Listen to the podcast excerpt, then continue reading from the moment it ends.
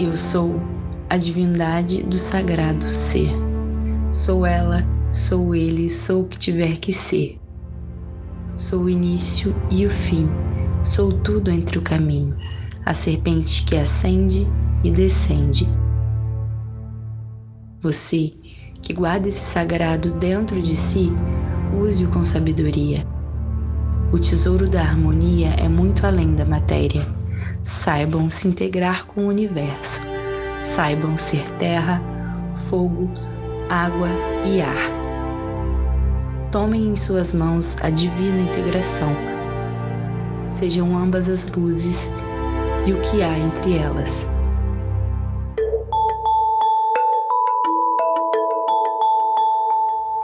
Olá, eu sou Matheus Cabot e esse é o Vozes da Deusa, o podcast onde desvendaremos juntos as múltiplas faces e vozes do paganismo brasileiro.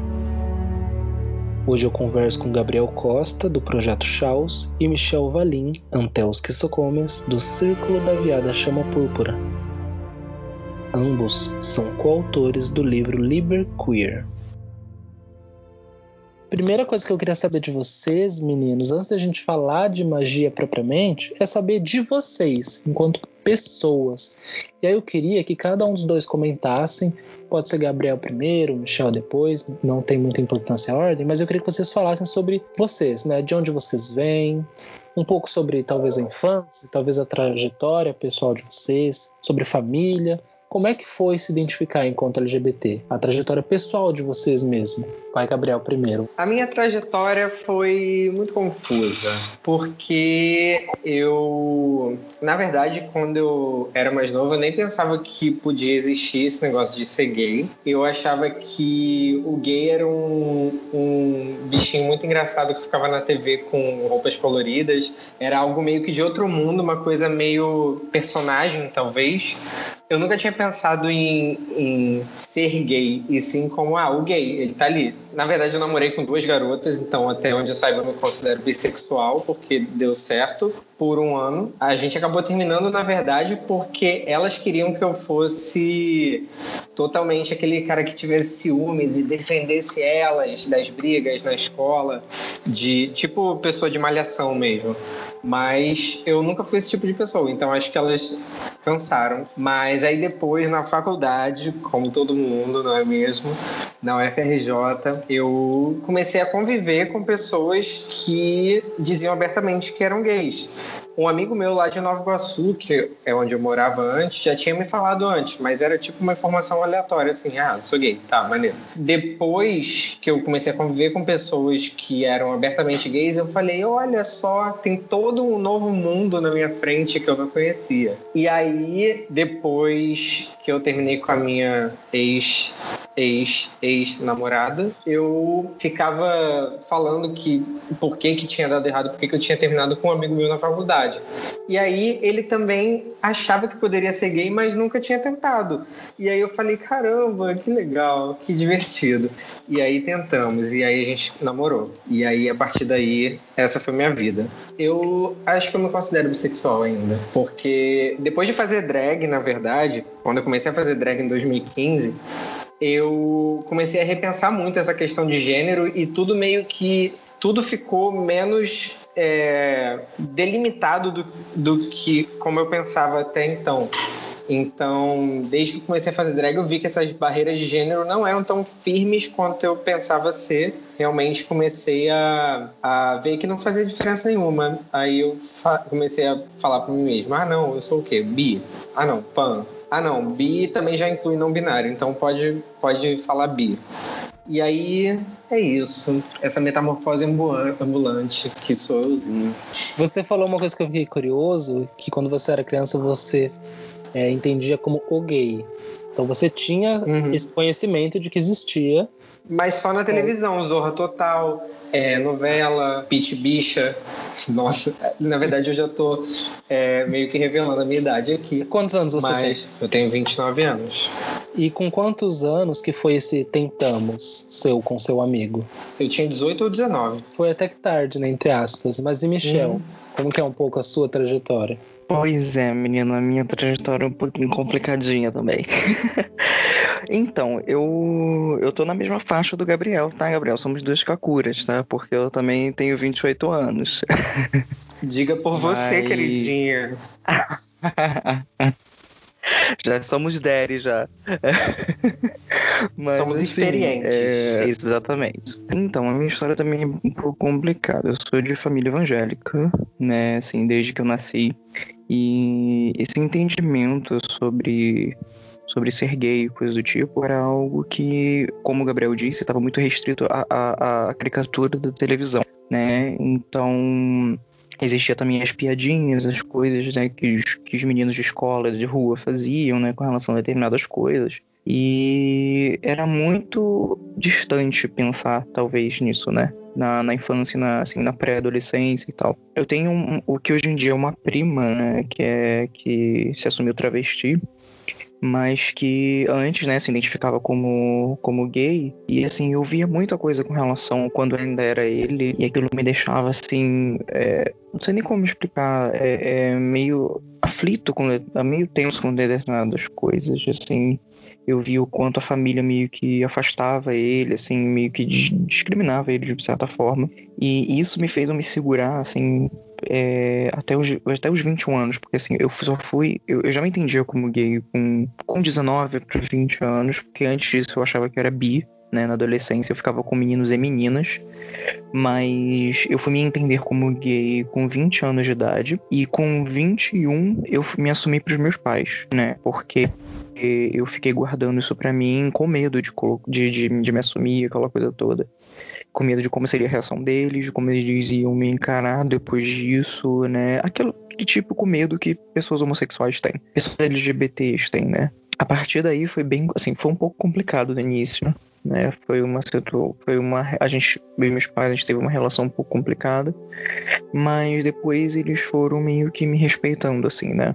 é, me, me respeitando como filho e tal. Não aceitam, mas respeitam. Ao longo do tempo, na bruxaria, né, e tal, me encontrando como pagão, como bruxo, eu fui buscando me entender melhor como como um menino cis homossexual, sabe? Eu fui me aceitando, assim, ao longo do tempo. Foi um processo um pouco é, complicado, mas eu, tinha que, eu tive que entender que, assim, talvez meus pais nunca me aceitem, mas eu tenho que ter a consciência de quem eu sou, aceitar quem eu sou, né? Porque eu nunca vou ser feliz se eu não aceitar a mim mesmo, né?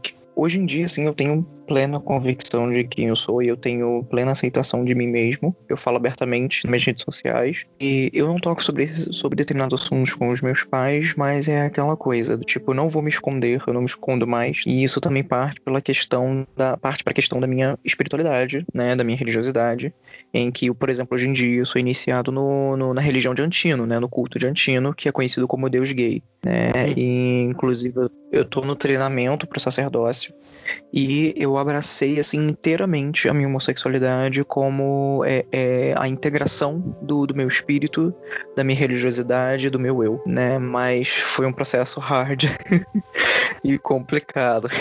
Você deu uma abertura para um ponto que eu já queria trazer mesmo, né? Além dessa trajetória enquanto pessoa LGBT, em que momento que a bruxaria entrou nessa trajetória? É, isso começou cedo, assim. Eu, eu quando eu era bem novo, assim, no na final da infância, início da pré-adolescência, eu já tinha uma, eu tinha uma coisa assim com, com ver filmes e coisas que tinham ligados a, a, a- magia, feitiçaria, né? Mesmo mesmo ficção, mas aquilo me encantava de uma certa forma. E eu lembro que isso no início dos anos 2000, eu não, acho que talvez em 2003 por aí, quando eu tinha uns 11 anos, eu assisti aquele filme do Scooby-Doo, Scooby-Doo Fantasma da Bruxa, porque eu sempre fui muito fã de Scooby-Doo até hoje. Eu faço parte do fã clube Uhum. de Scooby-Doo Brasil, tô lá no grupo, gente. e e no nesse filme, é, foi a primeira vez que eu vi alguém falando bem da bruxaria e mostrando que havia uma bruxaria que não era uma bruxaria maligna satânica, que não era isso que a igreja falava, sabe? Tinha uma, perso uma personagem, né, do, do, do filme que é uma Wicca. E aí a Velma explica no filme que as, né, ela falava, ah, as Wiccas eram as curandeiras, as herbanárias que, né, que usavam as ervas para curar o povo, aquela coisa toda, são ligadas às forças da natureza e tal. Aquela coisa bem simples e básica que as pessoas falam de Wicca, né?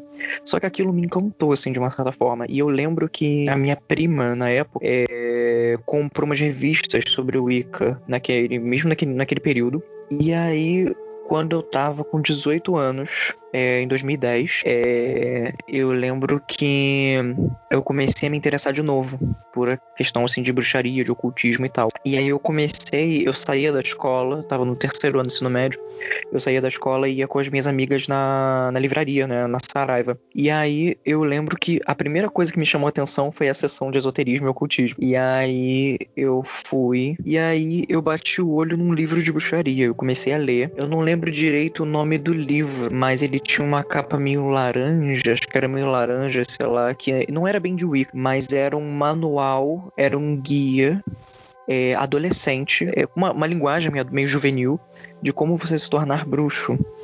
E aí aquilo me chamou muito a atenção. Eu, eu voltei várias vezes na livraria para ler outros livros, e foi aí que eu me deparei com os livros do Claudinei Prieto. É, eu li, eu lembro que eu comecei a ler um livro do Claudinei que era Wicca, a, como é que é? Wicca, Rituais e Mistérios da Bruxaria Moderna. Eu voltei várias vezes na livraria depois da escola para terminar de ler o livro. Eu sentava no chão da livraria e ficava lendo. E a partir dali começou toda a minha trajetória. Eu trilhei um caminho como bruxo solitário durante quase sete anos ao longo desse caminho, comecei a ir para encontros pagãos e conhecer pessoas, comecei a me enfiar no meio das pessoas do paganismo, da bruxaria. E aí fui fazendo amizade, né? E assim, eu fiz amizades muito legais, como a, a Marguinha, que é, se, se ela ouvir isso, eu quero mandar um beijo para ela.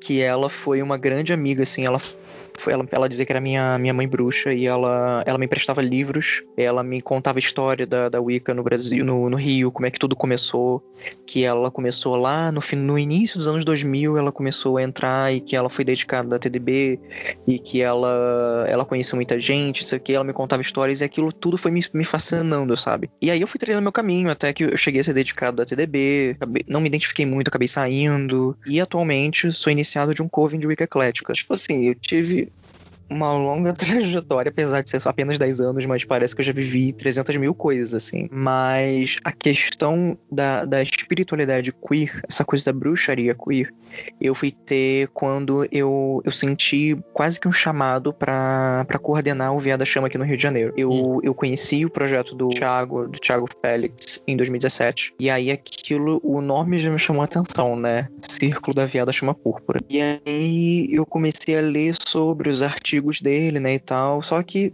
eu fiquei naquela do tipo assim, ah, ele não vai me ceder a coordenação, né? E aí eu ficava na, naquela, eu ficava lendo os artigos, né? Vi uma coisa ou outra. E aí teve uma hora que eu cheguei e falei assim, ah, eu vou falar com ele. E acho que foi no final de 2018 outubro de 2018, uma coisa. Eu conversei com o Félix, falei, perguntei para ele sobre a possibilidade de eu coordenar o um encontro aqui no Rio, não sei o que e tal. E aí ele falou assim: Olha, eu conheço o seu trabalho como, como, como bruxo, né? Eu conheço toda a sua trajetória pelas coisas de Facebook, as redes sociais e tal. Eu, então eu acho que vai ser legal. E aí ele me cedeu a coordenação e foi a partir daí que eu comecei a abraçar totalmente, né? Sendo que, assim, antes eu já tinha me iniciado no... no eu me iniciei no culto antino foi em março de 2018, mas mesmo assim eu fui com, com aquela convicção, mas eu não estava tão profundamente integrado. O Viada Chama, inclusive, conseguiu me estreitar meus laços com o antino. E isso fez eu, eu, eu ter, assim, total entrega para essa coisa da bruxaria queer, sabe? Do, do paganismo. E é isso, tem sido isso. Muitos desses pontos que você falou, né, sobre o Via da Chama, o mesmo culto antino, a gente vai, ao longo do episódio, falar um pouquinho mais também.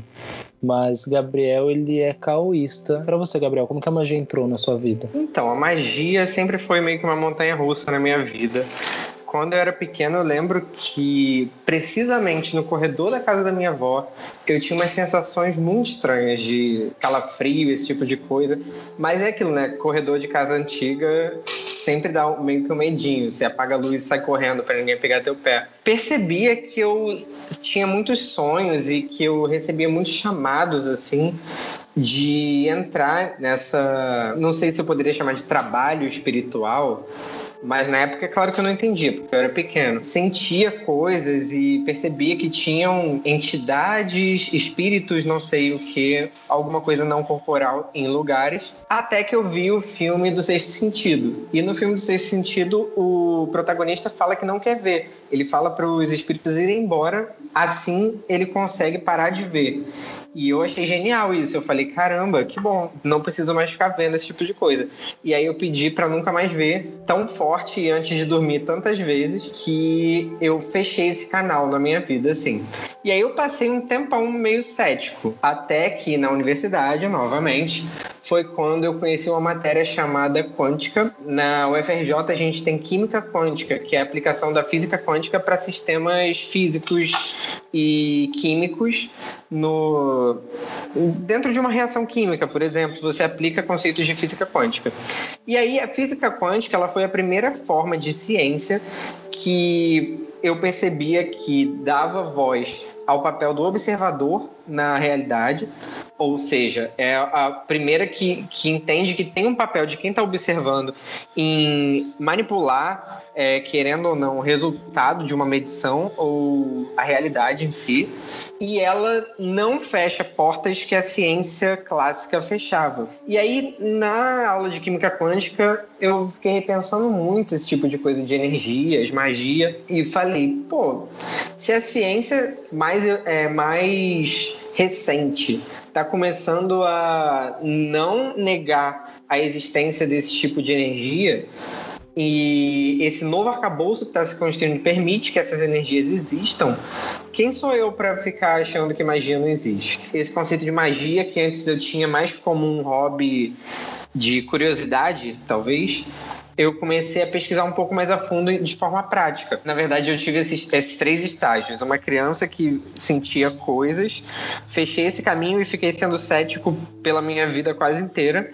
E aí, na faculdade, lá pelos idos de 2010 já, 2011, foi que eu voltei a pensar nisso, já com 21 anos. E comecei a estudar magia de verdade, como magia, e não só como uma curiosidade que eu via nos filmes e que eu achava interessante, colorido, sei lá. E aí eu me descobri muito alinhado até com as práticas e as teorias da magia do caos. O que é a magia do caos? Para quem está em casa e não sabe o que é. A magia do caos, ela é propõe uma confluência de saberes como se fosse uma nova época helênica ou uma nova época do, da confluência de saberes que aconteceu no Oriente Médio ou no Templo do Rei Salomão, enfim, é como se a gente, de posse de todo o conhecimento que a humanidade tem e de várias vertentes mágicas, de várias teorias mágicas que já foram desenvolvidas pela humanidade, o caoísmo propõe a gente estudar cada uma delas para ir vendo o que, que tem de útil, o que, que tem de interessante nelas. E aí pode parecer em alguns pontos que o caoísmo é muito diferente da Wicca, por exemplo, mas aí quando a gente lembra que Gerald Gardner pegou lá muito conteúdo de grimórios de vários tipos e depois, é, depois isso foi sendo mudado, depois isso foi sendo até retirado em alguns pontos pela Doreen Valiente e outros autores do arcabouço da Wicca, mas a, as origens em si do que se chama hoje de Wicca também tiveram muito dessa mistura de saberes, dessa referência a várias vertentes para criar uma vertente nova. E o caoísmo não só propõe você criar uma vertente nova, se for a sua vontade, como também é, usar elementos de mais de uma, como se fosse uma bruxaria eclética, por exemplo. O caoísmo em si, ele acredita que, como por trás dos panos as energias funcionam de uma forma que a gente não entende completamente, como elas funcionam de uma forma um pouco caótica, no sentido de não ser previsível, você pode mudar a sua linguagem e você pode, no limite, estar tá falando, inclusive, da mesma coisa que o seu amigo está falando, só que de formas diferentes. E aí parece que são coisas diferentes, mas só que, na verdade, vocês estão falando a mesma coisa. E eu achei muito interessante esse aspecto do caoísmo de, de poder juntar tudo que eu estudei na minha vida, inclusive é, elementos que para mim eram entendidos como científico na minha forma de fazer magia. E aí veio também com esse, esse, esse, maior estudo de magia, veio também o conhecimento de grupos de magia, e foi lá que eu conheci o trabalho da Viada Chama Púrpura e descobri que o Michel ia fazer um círculo no Rio de Janeiro. E aí eu estava lá na porta, batendo lá para. Mentira, eu falei que ia antes porque tinha já um grupo online criado, né? E aí eu fui lá e fiquei muito feliz de conhecer esse projeto maravilhoso. E você uhum. também é cofundador do projeto Chaos, né? Fala um pouquinho dele. Sim, então o projeto Chaos ele começou de uma forma totalmente caótica. Foram pessoas que foram se juntando para estudar magia mesmo. E cada um estudando uma vertente de magia que tinha mais interesse e contando para os outros resumidamente o que estudou, a gente foi percebendo que todo mundo acabava aprendendo muito mais. Então, cada um naturalmente tinha os seus gostos, tinha as suas preferências na magia, e isso foi sendo compartilhado dentro do grupo. E teve uma vez que a gente resolveu tirar I Ching, que é um oráculo chinês, para perguntar se a gente deveria manter esse grupo de estudos fechado ou abrir para o público isso.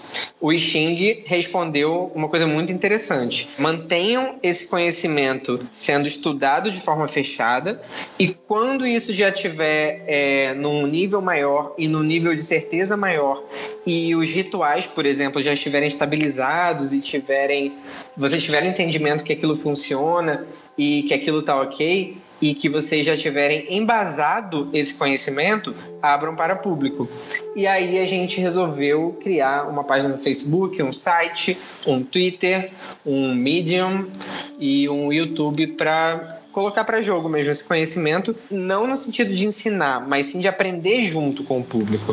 E aí qualquer pessoa pode mandar textos, qualquer pessoa pode desenvolver um estudo, ou quem já desenvolve um estudo, mandar para gente que a gente publica pelo Chaos. E é isso, desde que esteja alinhado com as diretrizes do nosso projeto, tudo pode ser publicado. E aí uma coisa que é importante é porque o episódio em si ele tem um nome que é bruxaria queer. E sobre o termo queer, o hum. movimento queer, como que vocês entendem tanto esse conceito, esse movimento, como vocês definiriam ou iniciariam uma conversa sobre esse termo para quem está ouvindo e não sabe o que é queer?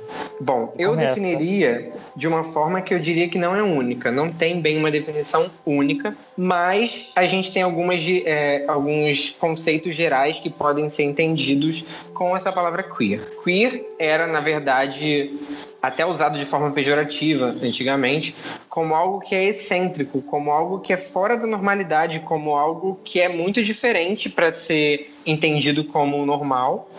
E esse termo então foi pego e transformado, na verdade, numa palavra de poder para os indivíduos que se sentiam fora do que a norma dizia. E aí tem duas concepções é, principais o queer como um termo mais geral, de qualquer pessoa que se entende fora do, do, que a sociedade diz, na maioria, que não se vê encaixado em tudo que a sociedade diz que é certo de, de uma pessoa fazer na sua vida.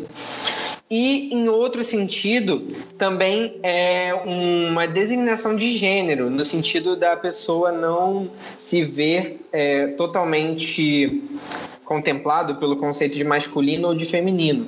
Então, vai depender muito de quem está usando esse termo, mas de forma geral, como a gente indica inclusive na introdução do livro, o nome liberqueer se dá quando a gente percebe que a gente não se enquadra totalmente no que a magia vinha dizendo sobre gênero e sobre orientação sexual. É, eu, eu faço eco das palavras do, do Gabriel, que é exatamente o entendimento que eu também, eu também tenho, né, com relação ao, ao queer, né? É, ele citou o Liber Queer, que foi um, um, livro que nós fizemos em conjunto com o Viada Chama, né? Foi uma parceria Viada Chama junto com o Projeto Chal, que a ideia, na verdade, foi do Gabriel, né, Gabriel? Do Liber Queer, ele trouxe pra gente no encontro do Viada Chama. Essa foi uma ideia que eu, eu e tanto, tanto eu como o Thiago Félix, a gente abraçou completamente. Foi um orgulho tremendo para mim, pro Thiago Félix, acredito pro Gabriel também, porque assim, eu fiquei muito feliz com relação a isso, assim, foi um projeto que olhei para esse livro, tipo, 300 mil vezes, assim, porque uhum. de tão orgulhoso que eu fiquei da, desse projeto ter, ter ido a fundo. E eu pude ver comentários, inclusive, de muitas pessoas se identificando com muita coisa assim. é, lá na página da, do Via da Chama e no grupo, eu vi pessoas comentando, né, lá e falando que, nossa, tava esperando muito para esse livro sair, finalmente ele saiu. E gente comentando que, que gostou, que deu uma olhada e gostou muito, tipo assim, adorou o conteúdo. As pessoas estão sendo representadas, sabe? E isso para mim assim foi um motivo de orgulho muito grande. Inclusive, Gabriel, muito obrigado por ter trazido esse projeto para o Via da Chama, porque eu acho que eu nunca cheguei a te agradecer isso diretamente, mas sério, é, eu, eu e o Thiago Félix ficamos muito felizes com isso.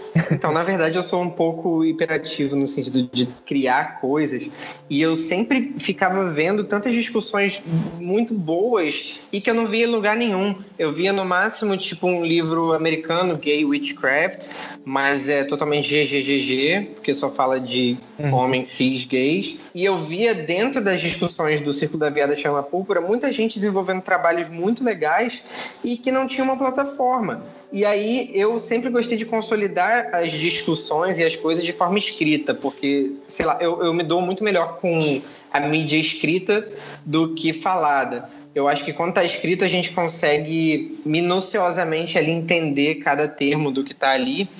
E aí eu propus, gente, vamos não só a gente escrever sobre essa temática. O Tiago Félix já tinha muitos textos interessantes no, no blog da Viada Chama Púrpura, mas também fazer uma chamada de trabalhos abrir para quem quiser contar um pouco sobre a sua experiência, falar da forma que faz magia não normativa. E foi interessante porque, na verdade, os textos não precisam nem concordar um com o outro, porque são vivências. Então, você vai ver no, no Liberqueer, por exemplo, que algumas pessoas pegam o conceito de sagrado masculino e sagrado feminino e ressignificam para abranger maiores vivências e não só ficar presos a um modelo. Tem gente que fala que consegue usar o sagrado masculino ou feminino quando precisa, dependendo da situação. E tem gente que abole isso, fala que vai usar energia, porque energia é energia, não tem gênero. E eu achei maravilhoso ter essa, essa resposta de pessoas enviando textos, e não só enviando textos, mas os textos sendo muito diferentes entre si. Eu acho que isso ajudou um pouco também a mais pessoas que lessem esse livro se encontrarem ali. Na verdade, esse é um trabalho em andamento e sempre será, porque sempre que alguém quiser ter um texto sobre bruxaria, magia, LGBT+, pode enviar para a gente e a gente está inclusive com chamadas de textos abertas. Então, se você quiser enviar para a gente, pode enviar, porque junho é o mês do orgulho LGBT e a gente vai fazer quando tudo voltar ao normal, né? Quando passar a pandemia, vai fazer uma versão física do livro, impressa a preço de custo, porque a gente combinou com as pessoas que ia ser tudo feito sem lucro. Se tiver mais texto que vocês queiram mandar pra gente, vocês que estão ouvindo, podem procurar a página da Chama da Aviada Chama Púrpura, ou então o Projeto Chaos, ou então eu e o Michel, e enviem textos sobre magia LGBT que vocês tenham escrito pra gente, porque esse trabalho realmente nunca termina. O Liberqueer ele é um livro extremamente vivo que só pode ganhar com novas experiências. É, inclusive, para quem quiser baixar ele gratuitamente, né, ele está disponível lá no, na página e no grupo. Tem o grupo oficial no Facebook do Círculo da Viada Chama Púrpura Brasil. Tem o, também o grupo do Rio de Janeiro, separado. Acho que nos dois grupos você tem lá o link para baixar pelo Google Drive, né? O Liberqueer, que é como o Gabriel falou, a ideia era justamente sem lucros. Isso é que é, que é bacana, porque como o Gabriel citou, era muito difícil assim achar é, conteúdo de livros de magia, de bruxaria que fosse voltado para pessoas LGBTs, né? Livros que tinham feitiços de amor ou coisa do tipo era sempre muito heteronormativo, sabe? Era sempre muito voltado para heterossexuais, não havia muita menção com relação a isso. Para as pessoas que são transgêneros, que são não binários, por exemplo, era muito mais complicado. E ver assim, é, ter um trabalho como esse em que as pessoas podem ter uma representatividade dentro da magia, dentro da, do ocultismo, da bruxaria, é incrível, né? Eu acho assim muito importante. E como o Gabriel falou, não pode parar, a gente tem que é, continuar ressignificando muita coisa né, que precisa ser re ressignificada e entrar dentro da cabeça de determinadas pessoas, porque acho que mesmo assim tem pessoas que ainda não concordam com determinadas coisas e que não conseguem entender determinadas coisas. Então a gente precisa estar sempre conscientizando as pessoas com relação a isso, né? Eu acho isso importantíssimo. E aí, pessoal, vamos pegar esse gancho então. Daqui a pouquinho a gente entra nessa magia prática, então, pensando corpos LGBTs. Mas antes, como pedir que vocês separassem citações, vou pedir que vocês leiam essas citações, podendo ser do Liberqueer ou não. Mas, como eu sei que o Michel ia trazer uma do Liberqueer, você pode começar. Eu vou ler então o Manifesto por uma Bruxaria Queer Inclusiva, que foi o manifesto que o Tiago Félix escreveu como carro-chefe do Círculo da Via da Chama Púrpura, né? É o manifesto da, da Via da Chama Púrpura. Bom, então vamos lá. A magia é uma só. Por que se preocupar com algo feito apenas para LGBTs? Lembro de ouvir esta pergunta quando um amigo propôs a criação de um grupo no Facebook de magia que aceitaria apenas LGBTs. Parece uma questão pertinente e simples, mas questionemos o status quo e nos perguntemos: quantos feitiços de amor não exibem em suas receitas para um homem conquistar mulher e vice-versa? Procure Bind Runes sobre o mesmo tema e verá que a recorrência é a mesma. Não estou, é claro, falando apenas da questão da magia de amor. Quantos textos existem sobre o poder do sexo e como uma relação saudável faz bem à magia? Quantos destes textos são voltados, voltados para a sexualidade LGBT? O único texto que conheço neste sentido chama-se Sodomia como Realização Espiritual, escrito por Phil Heine, e é algo produzido por um escritor de magia do caos, não Wicca. Sim, a magia é uma só, mas cada um de nós é, é, a acessa de modo distinto. É quem somos quem acessa a magia de sua forma. As chaves pertencem àqueles que se conhecem, e é parte deste conhecimento a sexualidade. Ainda mais, ser um LGBT, em muitos casos, perpassa a questão individual e passa a falar sobre uma comunidade, um nicho social com seus próprios dialetos, gostos e, por que não falar, seu próprio meio de acessar os mistérios. Parte da importância do sacerdócio está em servir a comunidade. O quanto você, bruxo LGBT, empenha de sua magia para proteger os seus. Onde está o seu senso de comunidade? Quanto nós desempenhamos para que as leis do nosso país sejam favoráveis a nós em igualdade com nossos compatriotas heterossexuais? O quanto de nosso tempo dentro da bruxaria é dado a curar as feridas que o, patriarca, o patriarcado nos causa, comungando com os deuses e pedindo auxílio para curar outros. Como um homem gay, passei uma boa parte da minha vida mágica percebendo uma ausência de modelo. O deus não é um homem, ele é o sagrado masculino. A deusa não é uma mulher, ela é o sagrado feminino. Mas ainda assim, costumamos ver uma expressão da religião heterossexualmente centrada. E não estou dizendo aqui que devemos mudar os dogmas e colocar dois homens traçando juntos um círculo, mas estou convidando a todos para entender o sagrado feminino e o sagrado masculino dentro de todos nós. Isso não vale apenas, apenas para LGBTs. Entender o poder de nossa sexualidade, o poder da formação de nossa identidade é, antes de tudo, empoderar-se. É galgar um poder que advém da percepção da divindade em nós, pois todos nós somos uma expressão única do todo, do cosmos. Isso é um convite. Que tal da próxima vez em que você traçar um círculo, você não pede aos deuses que lhe mostrem as melhores maneiras de se empoderar magicamente através através da sua expressão sexual. E a energia sexual vai muito além do sexo em si. Que tal pensarmos em produzir conhecimento que ajude nossos irmãos na magia a entender quem são, a curar-se das feridas e para proteger nossos tão amados irmãos? Que tal produzirmos magia de forma a diminuir o número de transexuais que são mortos todos os anos até que os índices cheguem a zero?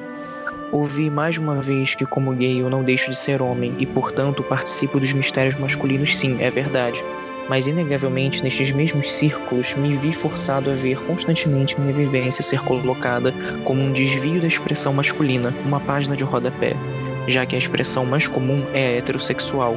Mas não, eu não sou uma nota de rodapé, e está na hora de nós passarmos a produzir uma literatura que fale sobre a questão mágica do homem gay, os mistérios masculinos do homem que gosta de outros homens.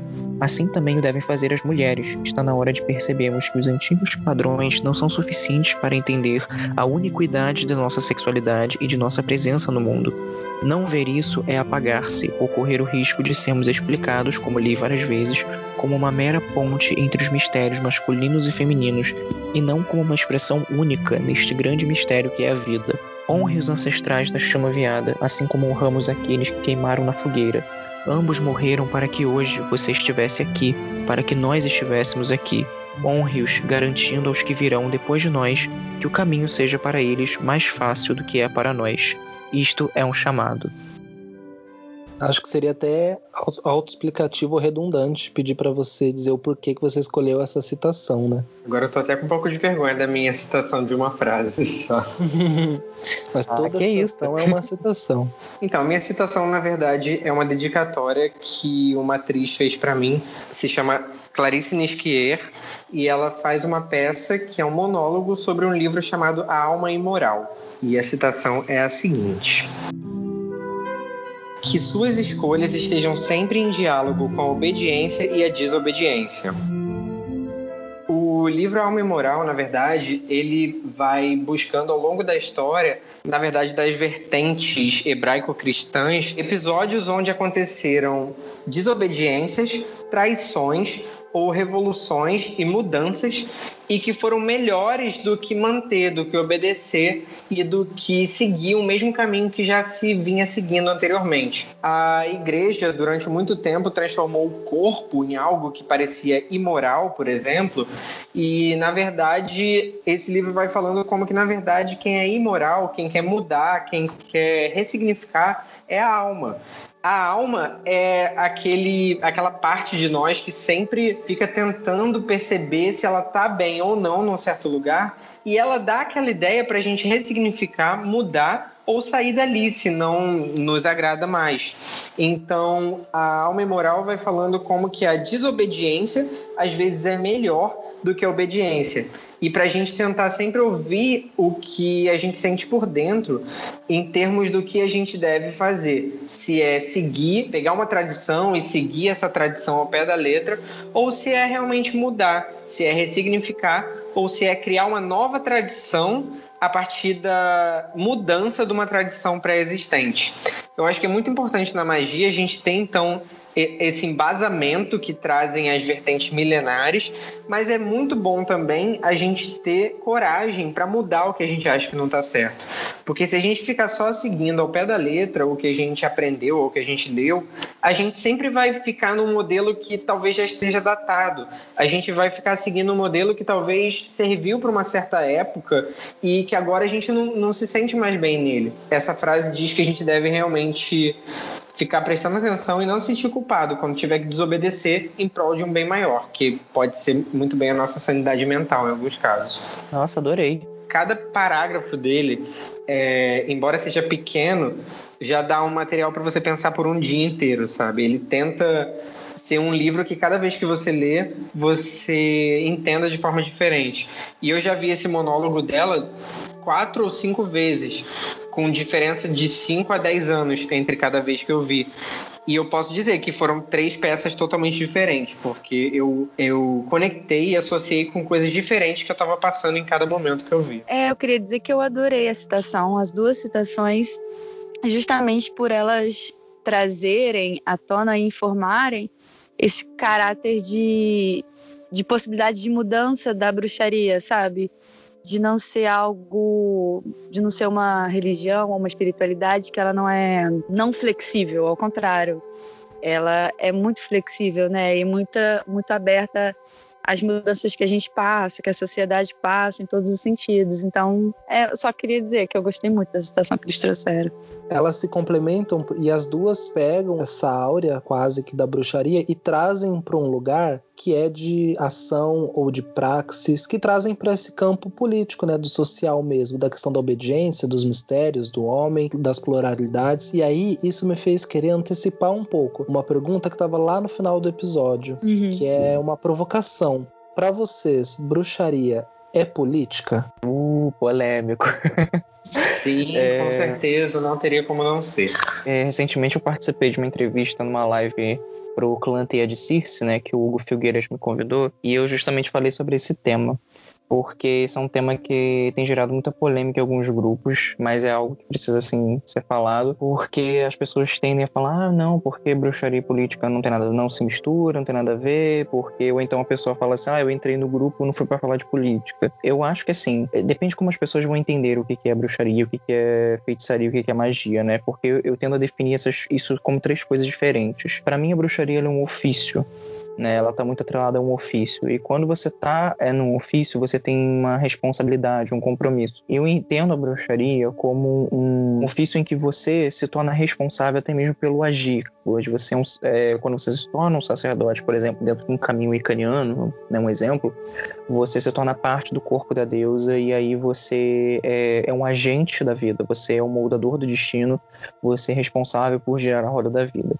E como eu, que sou um agente da, da, dos deuses no mundo, um instrumento dos deuses no mundo, é, vou me calar perante, por exemplo, essa situação atual do nosso governo, em que a democracia está sendo praticamente jogada fora, em que a gente vê é, discursos de ódio sendo repercutidos, principalmente em questões de pessoas LGBTQ, né, direitos que, que correm o risco de serem tirados, além de machismo, misoginia e muita coisa, racismo, né, principalmente, que vem acontecendo. Como que eu vou me calar perante isso? Eu tenho é, quase que o dever, né? Eu tenho praticamente o dever perante a deusa de me posicionar politicamente com relação a essas coisas, porque como eu sou parte do corpo da deusa, a minha sobrevivência também é importante.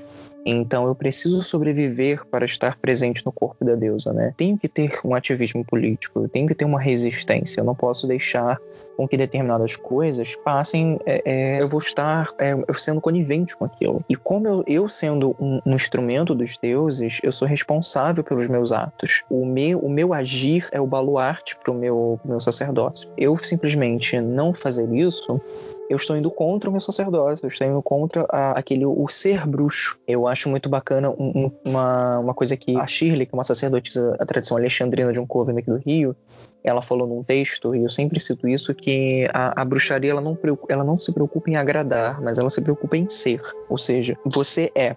Né? Você tem que buscar ser e não agradar. Ela não, é, ela não foi feita para agradar. Ela quebra paradigmas, ela vem rompendo com, com padrões, determinados padrões sociais. Então, se você não está pronto para lidar com isso, você não está pronto para ser bruxo. Você não pode se considerar, a meu ver, você não, nem, não pode se considerar bruxo. Porque o bruxo ele age, o bruxo ele coloca a armadura, pega lança, o escudo e vai para a batalha. E ele defende os seus se ele precisa defender. As pessoas estão usando o termo bruxo para num sentido errado, né? Estão usando bruxo no sentido de feitiçaria né? E não tendo uma visão de ofício da coisa. E até porque se você for pegar o termo em inglês para bruxaria, que é witchcraft, você vai ver que craft, né, para quem não sabe inglês, se procurar no dicionário vai ver que craft é ofício, artesanato, habilidades manuais, que são coisas que demandam compromisso e demanda uma responsabilidade. Eu acho que a partir daí pode se tirar um entendimento, é, ao meu ver. Bom, eu acho que, complementando o que o Michel falou, mas agora pelo lado da definição do que é política, eu acho que as pessoas têm uma definição um pouco simplista do que é política, talvez. Porque se política é o conjunto dos meios de poder, o conjunto dos artifícios que estão sendo usados para liderar um país ou um grupo ou uma sociedade, por exemplo, tem que ser entendido que política também é qual o ideal quais são as ações, mas também quais são os ideais que regem as ações que estão sendo tomadas no campo político. E a gente tem que entender então que não tem como a magia não ser política, porque para se fazer magia e para se pensar magia de forma verdadeira, mesmo como algo que você acredite, você tem que ter um conjunto de ideais, você tem que ter um conjunto de crenças. A magia está longe de ser algo que é aceito e que é praticado pela maioria das pessoas. E aí aí a gente tem um pensamento de que, ah, mas só que a gente faz no nosso canto magia, a gente não tem que sair falando. Tudo bem, tem gente que acha melhor fazer magia sem ter que falar isso.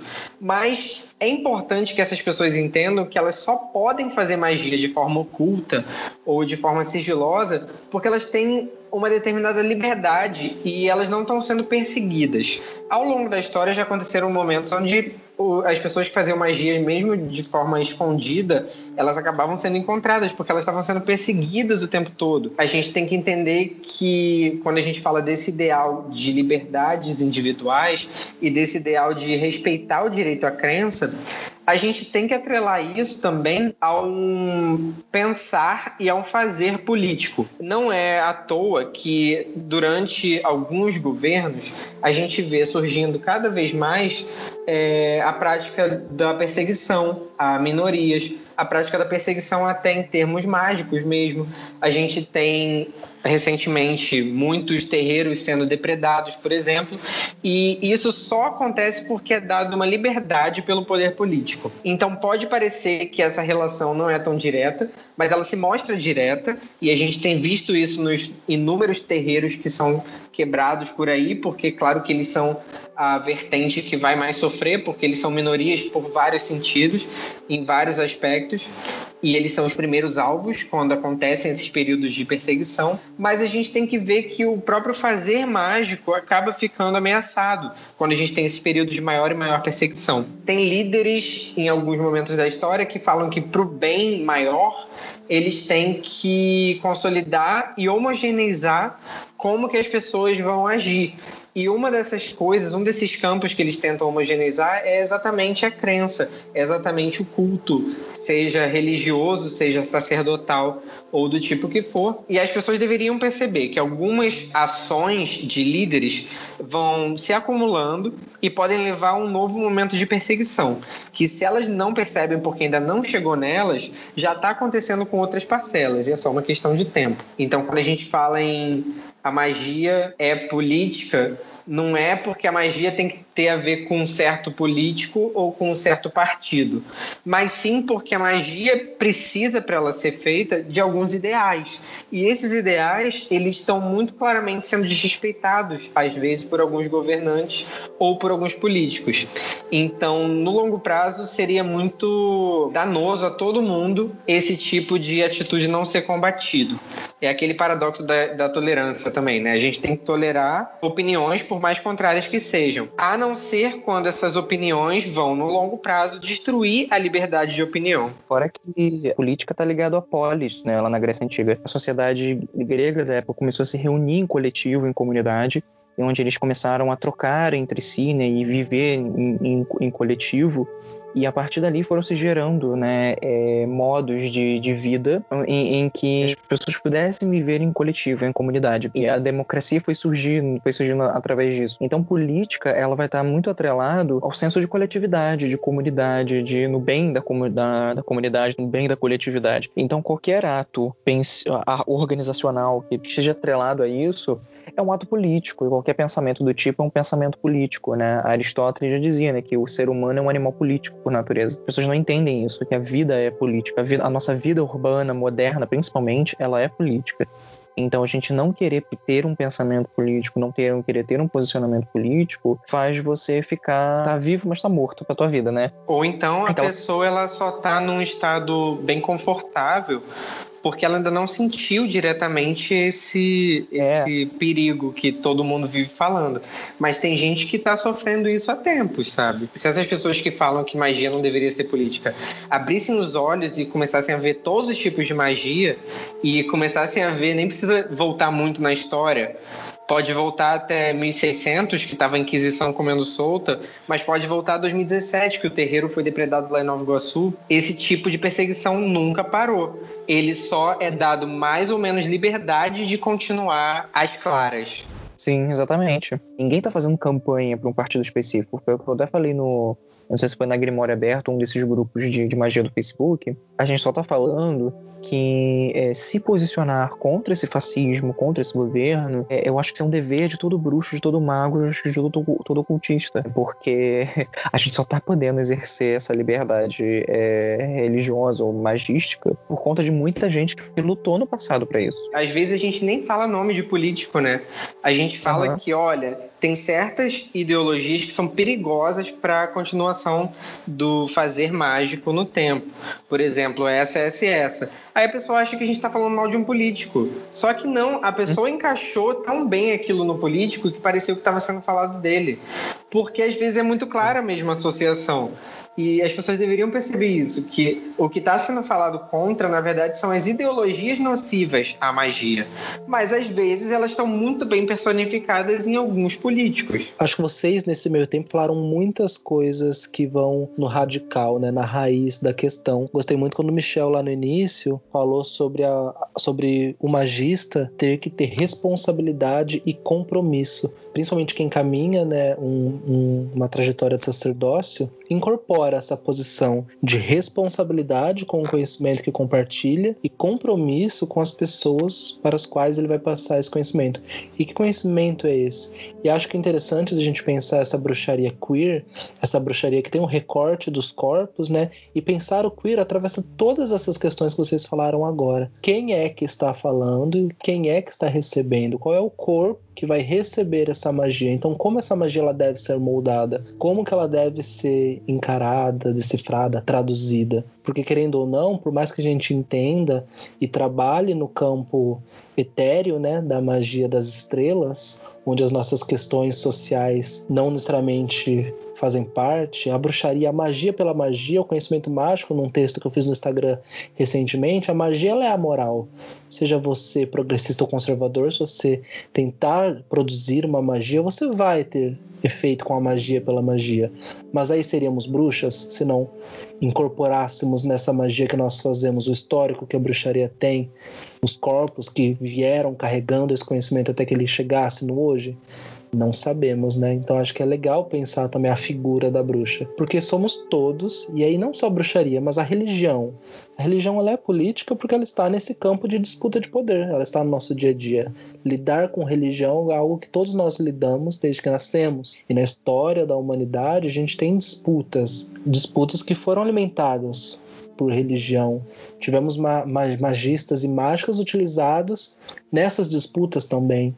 Então acho que seria até leviano e muitas vezes confortável, como o Gabriel falou, a gente ficar no nosso campo do magista, no sentido de vou habitar o, mágico da bruxaria, iludindo a mim e aos outros de que eu conseguiria ter uma vida mágica e ter uma vida no campo político que não caminhasse em simultâneo com essa fé. Eu não consigo ver muito a separação, mas acho que vocês falaram muitas coisas que podem começar a fazer a gente, a gente refletir também.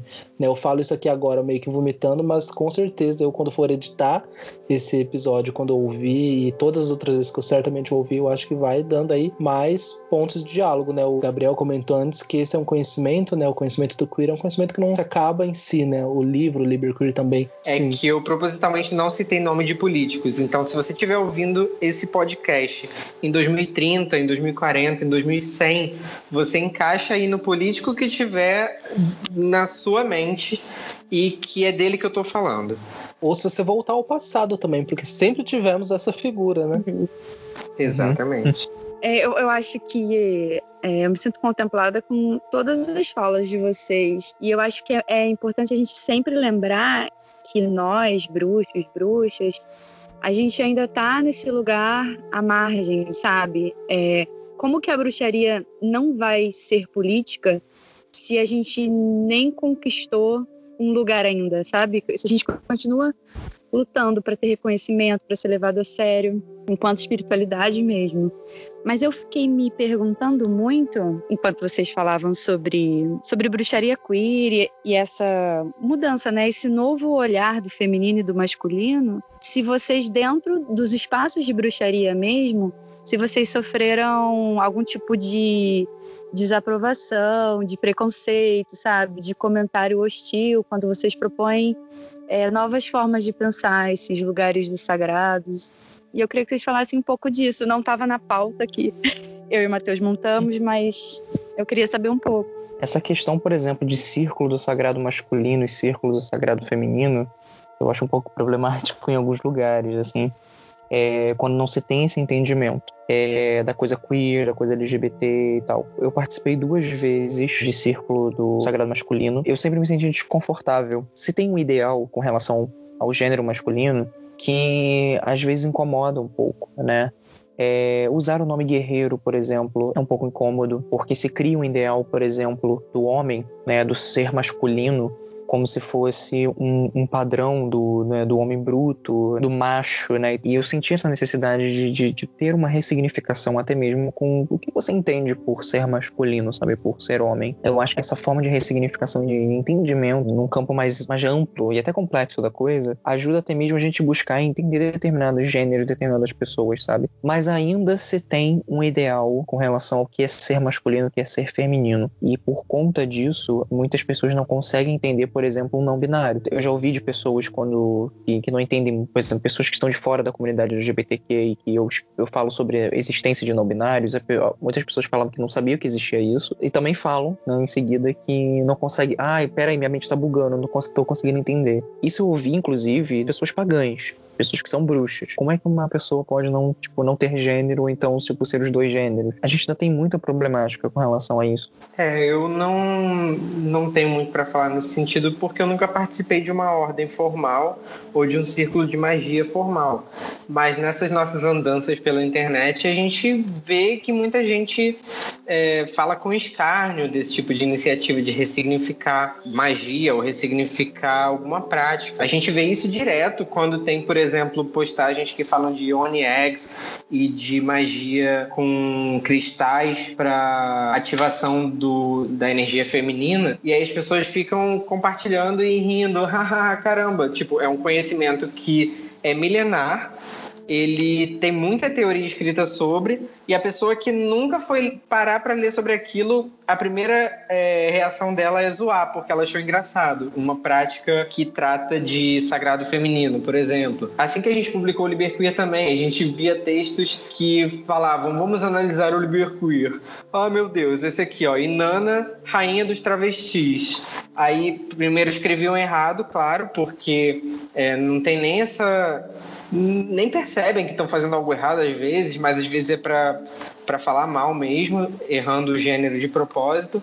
Mas aí falam: ah, como é que Inanna tinha a ver com travesti se nem tinha travesti na época? Sendo que uma das frases que é dita bem no começo desse texto, no Liberqueer, é que essa visão é moderna, é que isso está sendo ressignificado e que isso não tem compromisso histórico nessa parte de associar ela às travestis. Mas não, surgiram textos falando que não podia porque não existia travesti na época. E uma coisa interessante também que a gente percebe é que as pessoas às vezes têm uma ideia de que essa ressignificação de gênero é muito nova, quando na verdade a maior parte do Liberqueer fala de práticas antigas, fala de coisas milenares e de como o gênero do xamã o gênero dos sacerdotes nunca foi algo tão estereotipado, nunca foi só masculino, só feminino. Os xamãs e os sacerdotes sempre foram aquelas pessoas que tinham um pouco, pelo menos, de androginia, não só na questão do corpo, às vezes, e da aparência, mas também na questão energética. Eles tinham que poder transitar entre mundos. Então, exatamente por isso, a pessoa que fazia essa transição entre mundos, ela tinha que ter uma energia um pouco mista. E isso vem desde de quando a magia surgiu em alguns povos. Foi mantido em alguns, em outros isso foi destruído, em outros povos os dominadores chegaram lá, colonizadores chegaram lá e destruíram esse conceito. Mas a gente tem várias etnias indígenas com mais de dois gêneros, por exemplo, e a gente tem muitas questões que tratam de não normatividades ao longo da história. Basta estudar um pouco que a gente vai perceber isso. O que eu mais vi é, na internet foi gente invisibilizando e falando mal mesmo de práticas desse tipo, sem ter nunca estudado aquilo e nem ter tentado entender aquilo. Mas é isso, né? A pessoa vai estar fechada por um tipo de magia que tem milênios também, em alguns casos, ou novas formas de fazer magia que são novas, mas que são muito úteis porque ela nem se dignou a ir procurar saber sobre. Vamos então caminhando aí já para o encerramento, já que estamos falando de magia, pensar um pouco em magia e pensar um pouco em prática. Eu queria que vocês dois comentassem sobre a prática e o culto de vocês enquanto pessoas LGBTs. E aí, Michel pode falar um pouquinho sobre seu culto a Afrodite, a Dionísio, que inclusive é tema de um dos seus textos lá no Liber Queer, sobre o culto antino. E o Gabriel depois também pode comentar um pouco sobre esse espaço queer dentro da magia do caos também. A magia do caos em si, ela não é um sistema estruturado ela também não é iniciática, ela é muito mais uma forma de lidar com sistemas de magia. A magia do caos ela vai tentar estudar, num arcabouço mais geral, como é que se dão os elementos parecidos entre as vertentes e focar não nas diferenças entre as vertentes, mas sim nas similaridades, nas semelhanças. Então, em magia do caos existe, por exemplo, o conceito de sigilo, que é um glifo, um desenho que vai é, resumir ali nele uma ideia. E que pode ser uma energia, pode ser uma energia de um deus, mas que vai se aproximar muito de coisas parecidas com sigilos que se vê ao longo da história. Os demônios tinham lá nos grimórios os seus selos. Tem desenhos, tem Runes, você tem símbolos alquímicos que você pode juntar para fazer um símbolo. A magia do caos não vai te dar uma resposta pronta.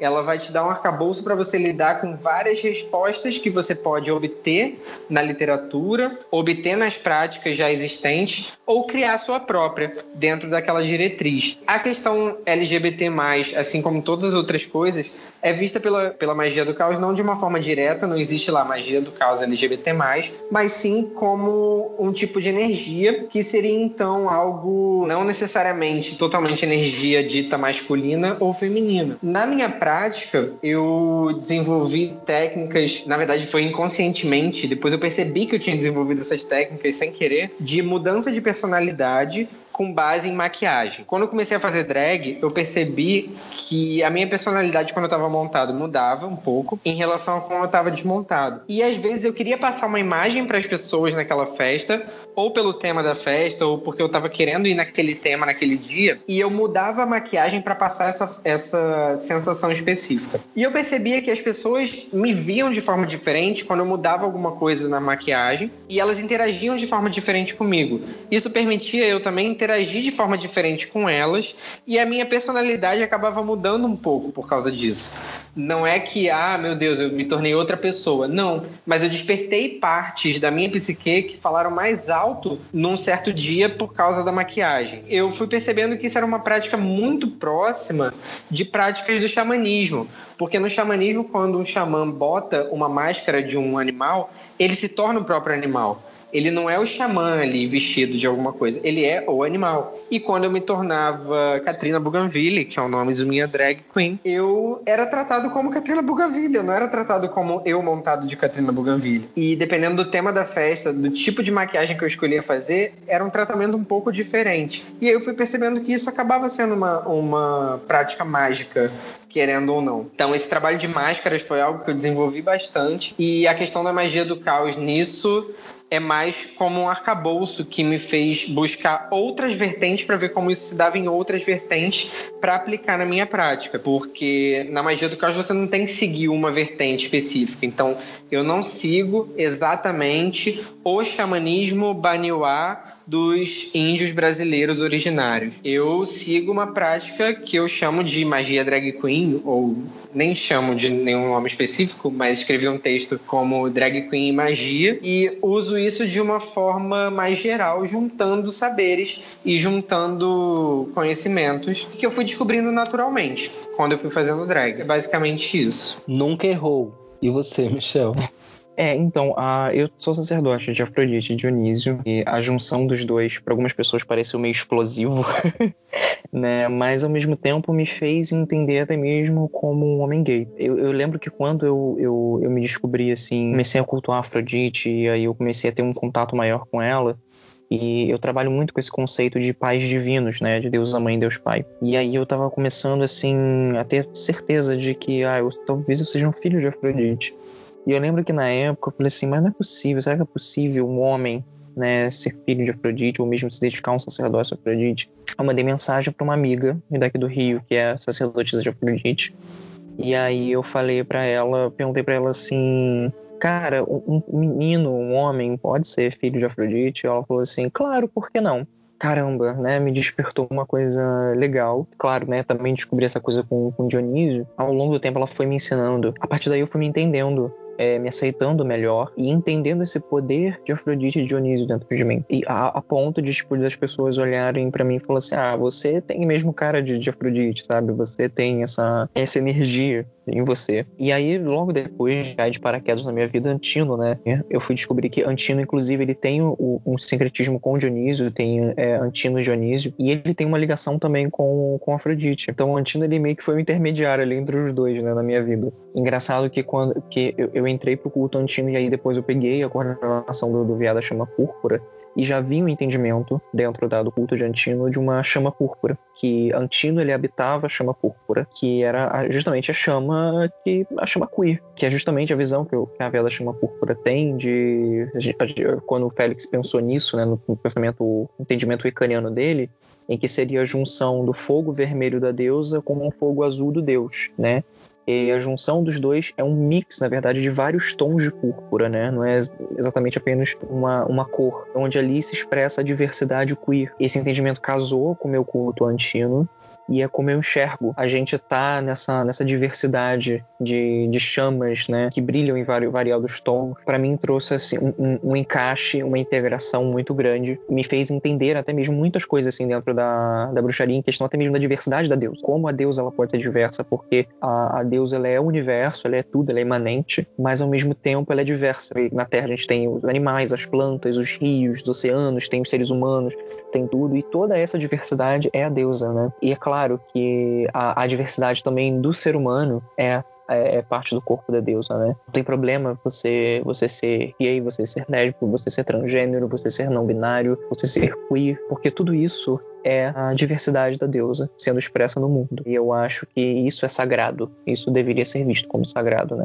Queria que vocês comentassem como vocês se sentirem mais confortável, como vocês interpretarem a pergunta. O que seriam as vozes da deusa, que é o nome do podcast, para vocês? Ah, o que seriam as vozes da deusa? Cada um tem um chamado. A, as vozes da deusa, eu acho que tá, tá, muito atrelada essa questão de diversidade. Pelo menos é a visão que, que eu tenho. De que a deusa, ela não fala apenas uma voz, ela fala várias. Porque até mesmo se a gente for parar pra ver, é, dentro dos, dos cultos, né? A, no, dentro do politeísmo, né? Dos, dos cultos de cada, de cada um, de cada grupo e tal. Uma divindade, ela pode passar uma mensagem para um outro grupo passar outra. Até mesmo dentro de cada um, dentro de cada indivíduo, de cada pessoa, é, a Deus ela vai se manifestar de uma forma, e a Deus e o Deus, né, os deuses. É, é, eu, entendi, eu entenderia as vozes da deusa nesse sentido, em que cada pessoa ela vai trazer um entendimento, ela vai trazer uma sabedoria, ela vai trazer um conhecimento de uma outra ótica com um outro ponto de vista e pode ser agregado, pelo menos assim que eu entenderia.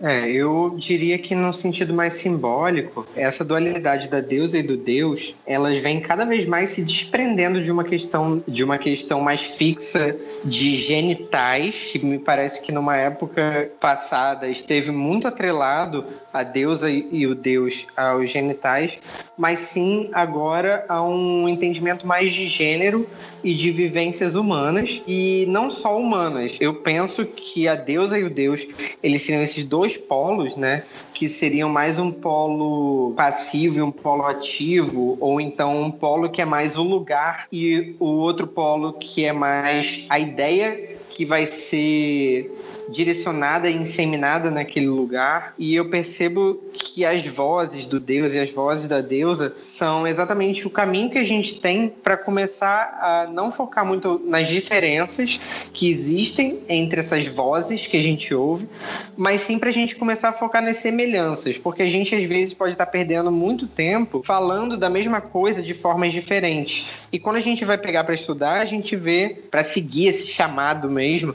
a gente vai ver que vai levar ao mesmo lugar. Que no caso dessa energia da deusa, eu vejo que é o lugar em si, o espaço, o céu, o cosmos, o que existe. E esse chamado do Deus seria como agir nesse cosmos, esse ímpeto, essa iniciativa de ir lá e fazer vida surgir nele, por exemplo. Mais uma vez eu não respondi nada com essa frase, mas eu vejo mais essas vozes da deusa como aquele detalhezinho que está chamando a gente para estudar melhor tudo que está à nossa volta e tudo que tem ali dentro, porque nenhuma das coisas que está à nossa volta é só ela ela também tem todo um arcabouço por trás que faz aquela coisa se materializar. Que se aquilo se materializou é porque muita coisa por trás teve que dar certo ou teve que se compor para isso estar tá aqui hoje.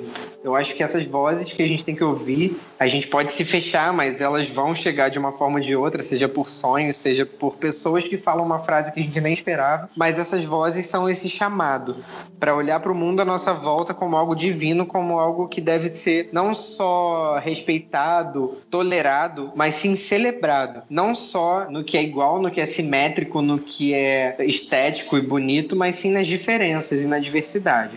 Eu acho engraçado, bonito na verdade, que em vários momentos, né, Gabriel comentou, ah, acho que eu não respondi nada. Enquanto a gente fala, às vezes, a gente pode achar mesmo que o que a gente fala é um pensamento só nosso, ou é incompleto. E aí, primeiro que eu acho que esse episódio ele vai ser interessante mais para abrir diálogos e pensamentos do que definir as coisas, né? Mas eu queria, de fato, verdadeiramente agradecer vocês por terem topado vir aqui conversar, dialogar. E eu digo isso enquanto um menino que também passou por, esse, por essas trajetórias que vocês comentaram aqui, de entendimento, de encontrar o seu lugar no mundo, de encontrar o seu lugar na magia. E de fato, quando a gente, primeiro quando a gente se identifica enquanto uma pessoa LGBT, para encontrar referências para tudo na nossa vida é um pouco desconfortável, justamente por não estarmos nesse status quo. Então, buscar referência de, de ídolos e de personagens. Quando a gente gente entra no campo da fé, isso se aprofunda ainda mais. Então acho que é legal a gente poder conversar aqui hoje e deixar esse material para outras pessoas LGBTs que talvez vão ali no Google ou no Spotify. Será que tem bruxaria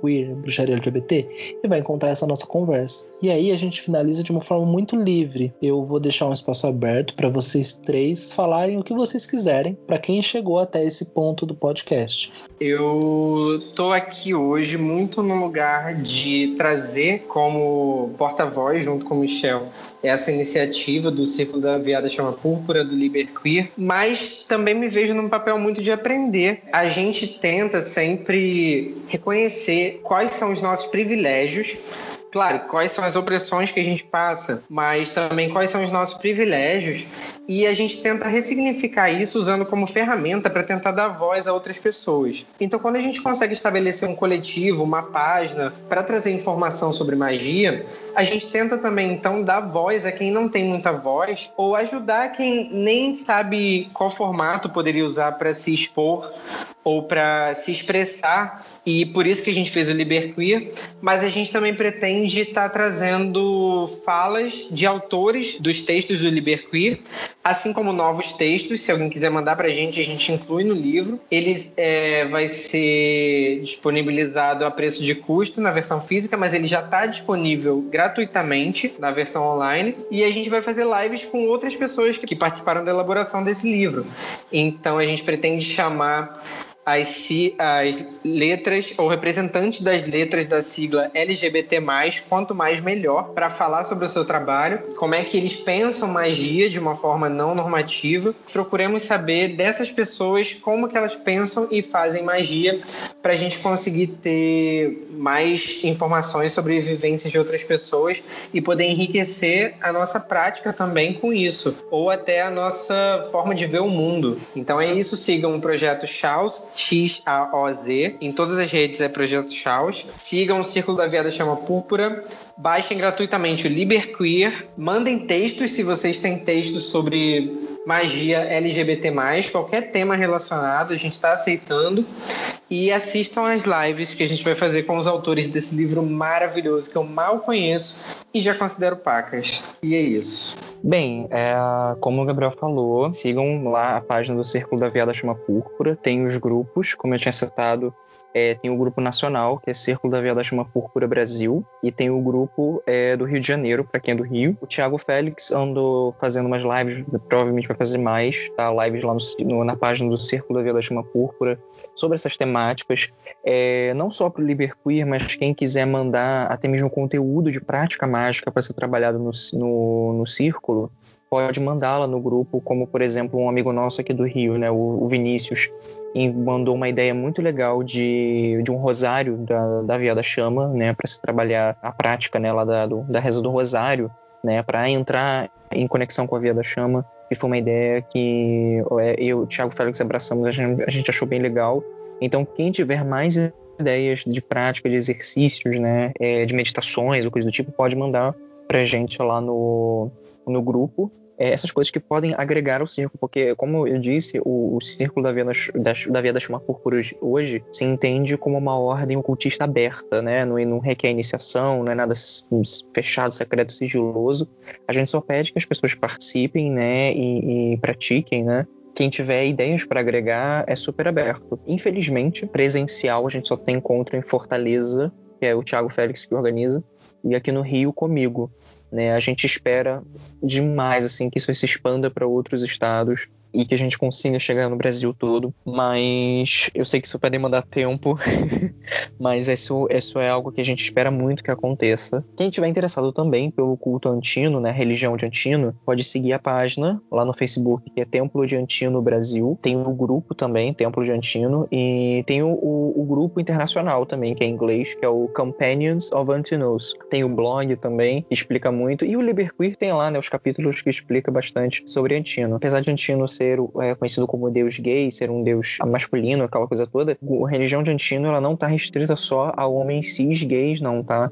Ela tá aberta a pessoas LGBTs que se identifiquem com o culto dele, até porque Antino ele tem um secretismo muito grande com, com Rapi, né, que é uma divindade egípcia que é andrógena e que inclusive seria uma divindade ligada às pessoas é, transgênero, então não é fechado somente para homens cis gays não, tá? É mulheres lésbicas, pessoas, homens trans, né, qualquer pessoa da comunidade LGBT, é, apesar de ser chamada de religião de Antino, ela não é tipo dogmático e fechado não, tá? Ela pode ser agregada a muitas outras religiões, a Wicca, a bruxaria em geral, a outras vertentes de paganismo, né, e tal. É, eu queria dizer que hoje eu tô aqui num lugar muito de aprender e a bruxaria para mim, enquanto enquanto mulher, enquanto pessoa que também se identifica né, enquanto gênero, quanto, como mulher, ela é um espaço muito confortável. E então é preciso a gente se retirar um pouquinho do debate em alguns momentos para dar voz para outras pessoas que não estão tão representadas. Então eu acho que esse podcast ele não é